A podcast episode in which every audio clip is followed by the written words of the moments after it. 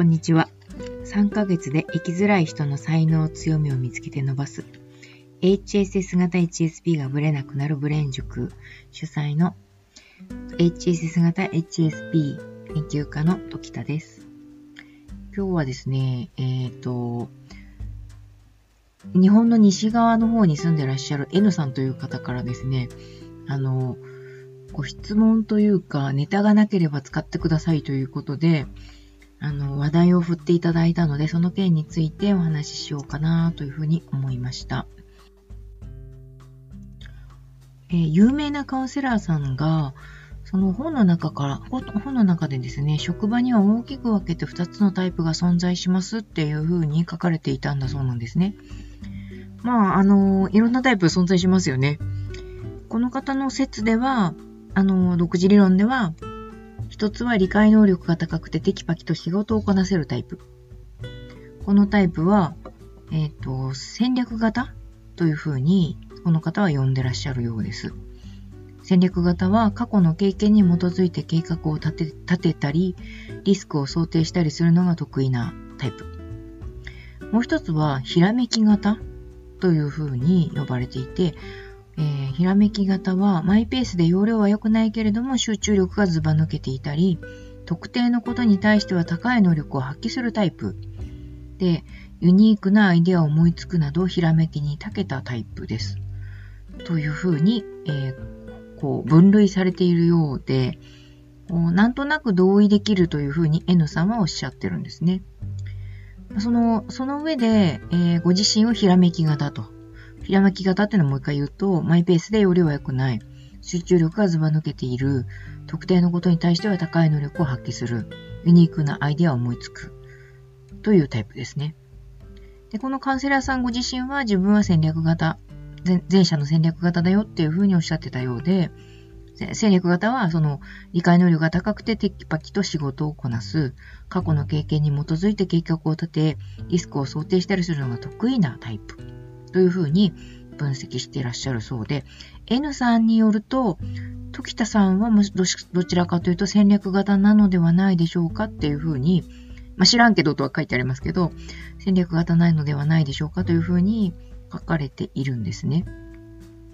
で、あの、この N さんのご質問は、HSS 型 HSP が、その戦略型とひらめき型のどちらのタイプに偏りがちなのかということを、ま、興味に興味を持たれたようなので、聞いてみたいなというふうに思われたそうです。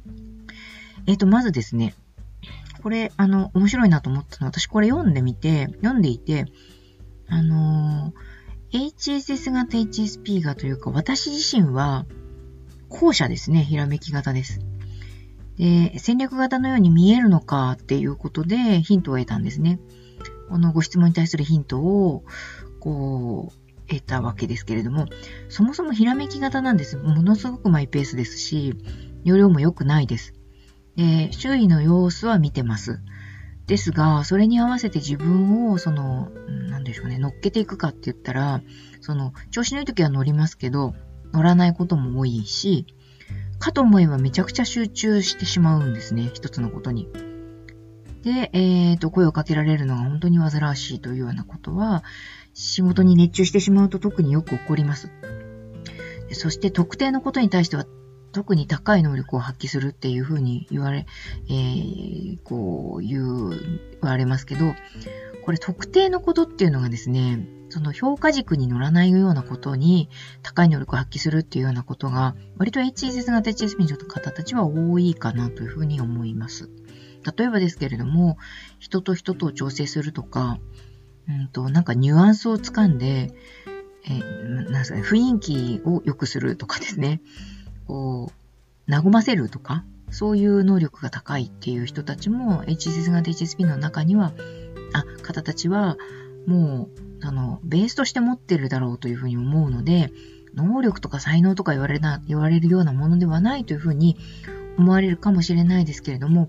そういうその備わっていない、そういう素養が備わっていない人たちから見ると、なんであの人の周りはいつも和やかなんだろうというふうに思われるような、もともと持っている雰囲気っていうか、ですかね。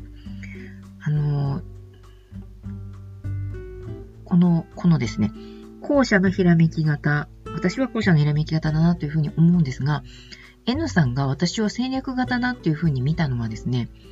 そういうふうに、その、学習させてきたからじゃないかなというふうに思うんですね。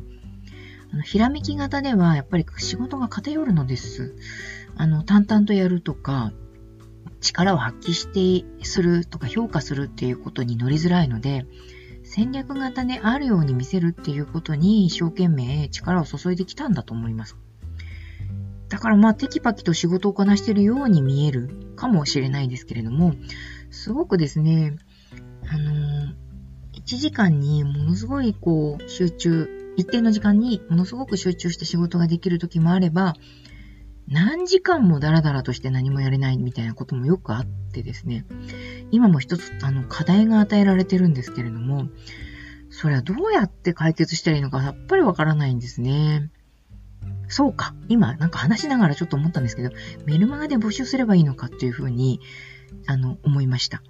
あの、こうやってこう話していることのメリットというのは、お題を与えられて、それに対する回をこう出そうとすると、なんか脳のですね、シナプスがバババッとこう結びついてくれることによってなのか、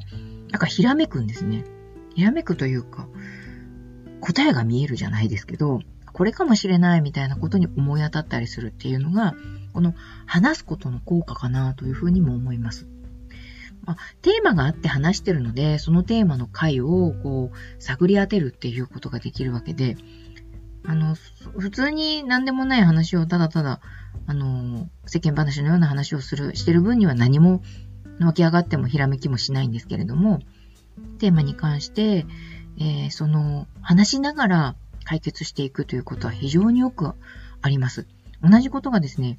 メルマガ？違うわ。えー、ブログです。ブログの文章を書いたりとかするときも、えっ、と、最初、結論が全く見えない状態で書き出して、途中から結論がパッとこうひらめいたりするようなことがあるんですね。そうするともう最初にそのシナリオを作っちゃってる場合、シナリオを変えなければならないので、非常に書きづらいんですね。で昔はそのシナリオ通りに書こうとしてたので、ブログとかメルマガの文章とかって全く書けなくてですね、私は本当に容量が悪くて、あの、先生の言うように、えっ、ー、と、ブログとかを、こう、シナリオ通りに書くみたいなことが全然できなくて落ちこぼれだっていうふうに思ってたんですけど、自分の特性を捕まえた上で書く書き方を工夫するっていうことができるようになってからは、あの、かっこいい言い方をするとですね、降りてくるのを待つじゃないですけど、あの、あ、これかっていうのを探り当てられるこということが分かってるので、ちょっととりあえず書き出してみるみたいな風なやり方をしますね。まあ、まさにひらめきタイプ で、えっ、ー、と、なので N さんのご質問の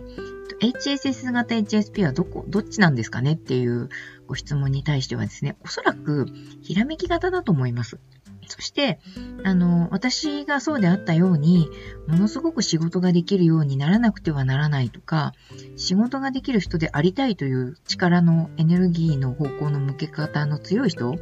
は、あの、戦略型に見せるっていう、それこそその自分を演じるじゃないですけど、戦略型に見せる見せ方を工夫してこられたから戦略型に見えるんじゃないかなというふうに思いました。どうでしょう？これは回答になってますかね？あの、話してほしいことがあれば、あの、お寄せいただければお話しできるかもしれません。ではまた。